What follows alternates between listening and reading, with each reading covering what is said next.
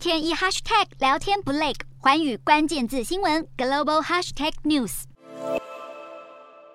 南韩卡车司机最近没有上班，但他们还是穿着工作服，整齐的坐在大街上。每个人都举着一样的标语牌，团结呼喊口号。在南韩总工会领导下，南韩两万两千多名卡车司机从七号起展开大罢工，要求政府扩大货运费率制度，并保证卡车司机的基本薪资，来应对飙升的燃油费用。面对大罢工造成的困境，新上任的总统尹锡悦表示，他希望保持中立。尹锡悦总统表示，他不确定政府的干预能否协助劳资关系及其文化的建立。南韩总工会声称，在十二号的最新一轮会谈中，双方原本达成了一项初步协议，承诺改善货运费率制度，但由于执政党反对，谈判最终破裂，因此要继续罢工，并且更强而有力的战斗。南韩政府十三号估计，持续多日的罢工已造成的经济损失约合三百七十亿台币。南韩石化工业协会表示，交货量只剩下一成。南韩最大汽车制造商现代汽车的产量已减半。浦项钢铁更宣布从十三号起停产。南韩是半导体、智慧手机、汽车、电池和电子产品的主要供应国。目前在中国封城以外，南韩在上演罢工，全球供应链的稳定性再受打击。